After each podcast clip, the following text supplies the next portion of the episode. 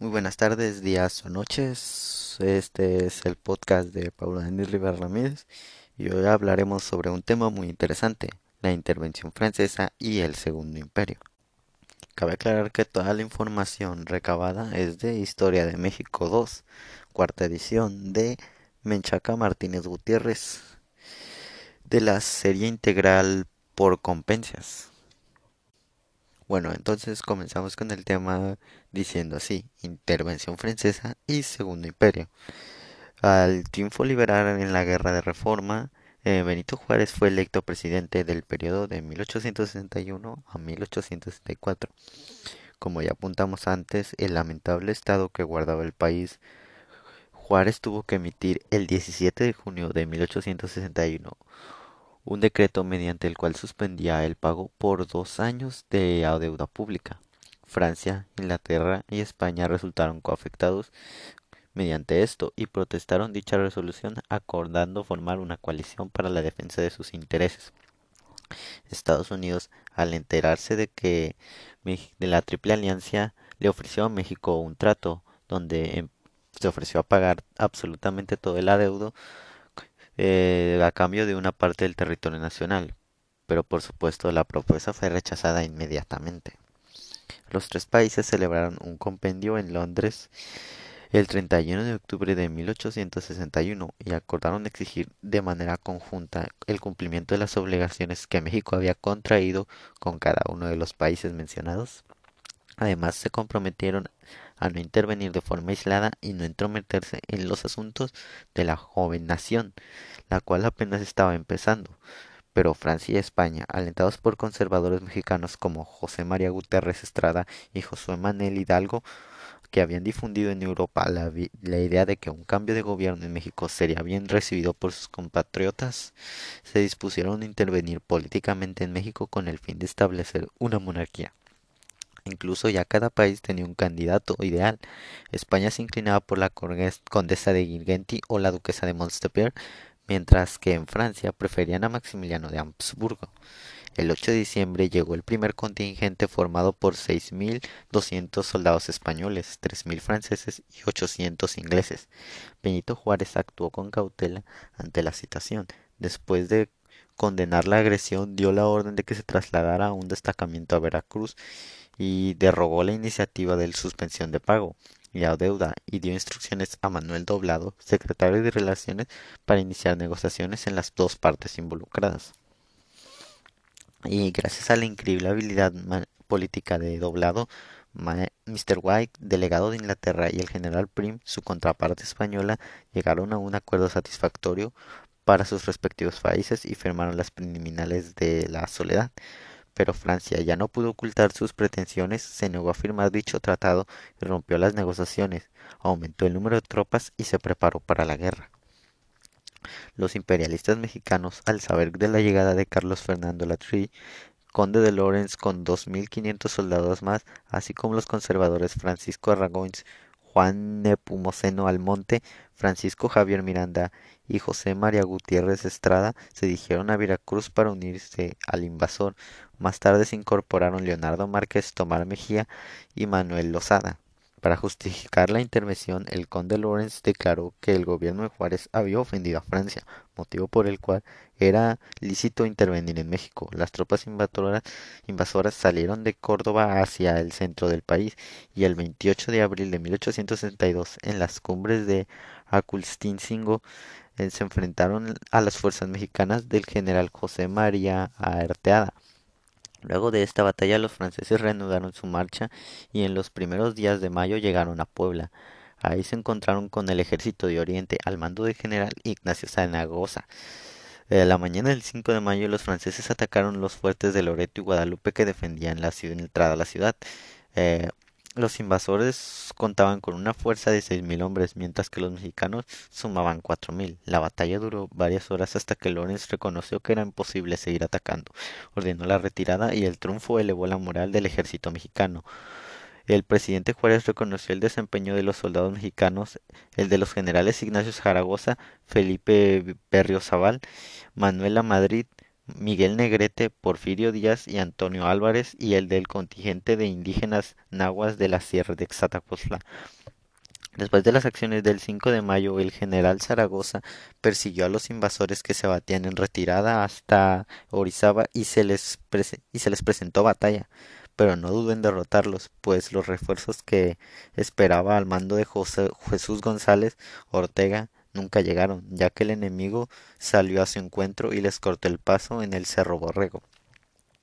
La derrota de las tropas de Puebla conmocionó a Napoleón III, por lo que dispuso a enviar dos mil hombres más a las órdenes del mariscal Elías Federico Forey al llegar el mariscal Forrest sustituyó a Lawrence, reorganizó el ejército que sumaba ya cerca de treinta mil soldados entre franceses y mexicanos y le pidió al general conservador Almonte que dejara de autonombrarse jefe supremo de la nación y que se sujetara a la autoridad del emperador francés. Luego de tales acciones y llenarse de refuerzos, Foray emprendió el contraataque, retomó las plazas que les habían arrebatado el ejército mexicano y puso bajo asalto de Puebla el 17 de marzo de 1863. El comandante de la plaza ahora era Jesús Juárez Ortega, quien sustituyó a Zaragoza, quien había muerto a inicios de septiembre de 1862. La ciudad fue puesta bajo sitio 62 días, tras lo cual fue tomada. De ahí los franceses se dirigieron a Ciudad de México. Benito Juárez, al ver que le resultaba inútil su defensa, ordenó su evacuación y se trasladó con él y a los supremos poderes de San Luis Potosí. Los invasores entraron a la capital el 7 de junio. Unos días después lanzaron la convocatoria para la formación de una regencia que fue compuesta por Juan Nepomuceno Almonte y el arzobispo de Puebla Pelagio Antonio de Levastida y Dávalos y el general Mariano Salas. Los mismos personajes integraron además una junta de notables. La regencia entró en funciones el 11 de mayo de 1863. Entre las resoluciones que tomó se destaca el afán de suprimir el sistema republicano y adoptar la forma de gobierno de una monarquía moderada cuyo frente estaría, un, un príncipe extranjero de la religión católica. Este tendría el título de emperador. El trono de México se le ofrecería al archiduque Eustragio Fernando Maximiliano y en tal que eh, miembro de la causa de Habsburgo. Y en caso de que se rusase, solo Napoleón III tendría la facultad de proponer a otro candidato. A principios de octubre, Federico Forey fue reemplazado por el general Aquiles Banzaine.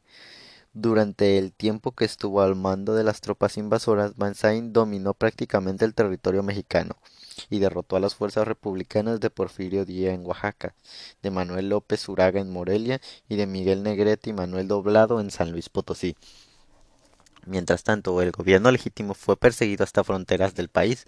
Ahí tuvo un respiro y se estableció estableció en el Paso del Norte, ciudad de Juárez, de esa localidad. El presidente Juárez coordinó las acciones de resistencia como su gestión terminaba en ese año y ante lo delicado de la situación optó por reelegirse, pero Manuel Doblado y Jesús González Ortega, presidente de la Suprema Corte de Justicia, no estuvieron de acuerdo.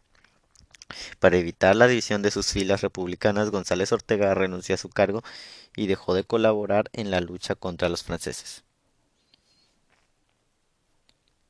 Mientras la anarquía se apoderaba del gabinete de Juárez en Europa, una delegación mexicana eh, se entrevistó con el archiduque Maximiliano de Habsburgo en Miramar el 10 de abril de 1864 para ofrecerle el trono de México.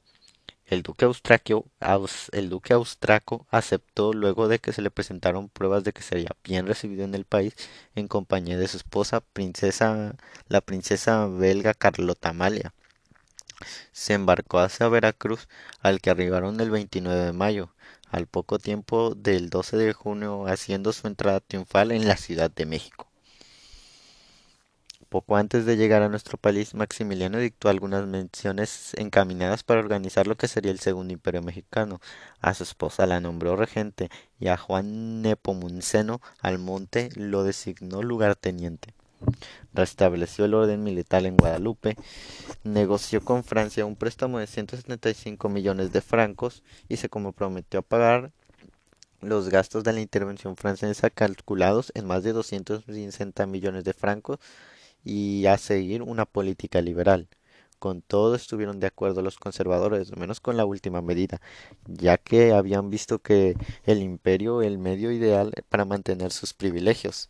Además, y por si fuera poco, Maximiliano incluyó en su gabinete a reconocidos liberales y amplió una política progresista en la que destacan la libertad de cultos, la desamortización de los bienes eclesiásticos y la secularización de los cementerios. Como era imposible que tales medidas fueran aceptadas por los conservadores, buscaron la forma de arrebatarle el poder, pero como el emperador contaba con el apoyo incondicional de las tropas francesas, les resultó imposible organizar un movimiento en su contra. Pese al enfado de los conservadores, Maximiliano aplicó una política indigenista de consolización y el acercamiento con los pueblos indígenas pensó en devolverles las riendas del gobierno, adoptó a una pequeña indígena recién nacida y se dispuso a que la bautizaran solemnemente con el nombre de Fernando Maximiliano Carlos José María, para hacerlo príncipe heredero al trono. Se sabe que el emperador tuvo un grupo de consejeros indígenas y que se puso a mejorar sus condiciones de vida mediante la expedición de leyes sobre la propiedad, el trabajo y la educación. La política social que mostró eh, con ese sector de la población bien puede explicar el apoyo indígena a su gobierno, que de otra manera sería difícil de entender. Aprobó las leyes del 5 de julio y el 15 de septiembre de 1865 por las que se restituía la personalidad jurídica a las comunidades indígenas y se reconocía el derecho a la posesión de tierra de los pueblos. Además, por medio de una iniciativa del 1 de noviembre de 1865, le concedió la libertad a los peones.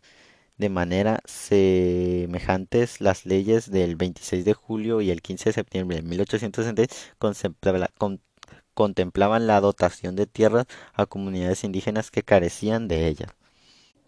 Sin embargo, llegaron los problemas, ya que en materia económica las acciones que puso en marcha estaban lejos de estar acordes a la realidad nacional. Más aún, los gastos excesivos que derivaban del sostén de la corte imperial, el desdén que hacía hacia los políticos mexicanos y el pago del préstamo al gobierno francés hicieron que su nuevo imperio se encaminara al fracaso.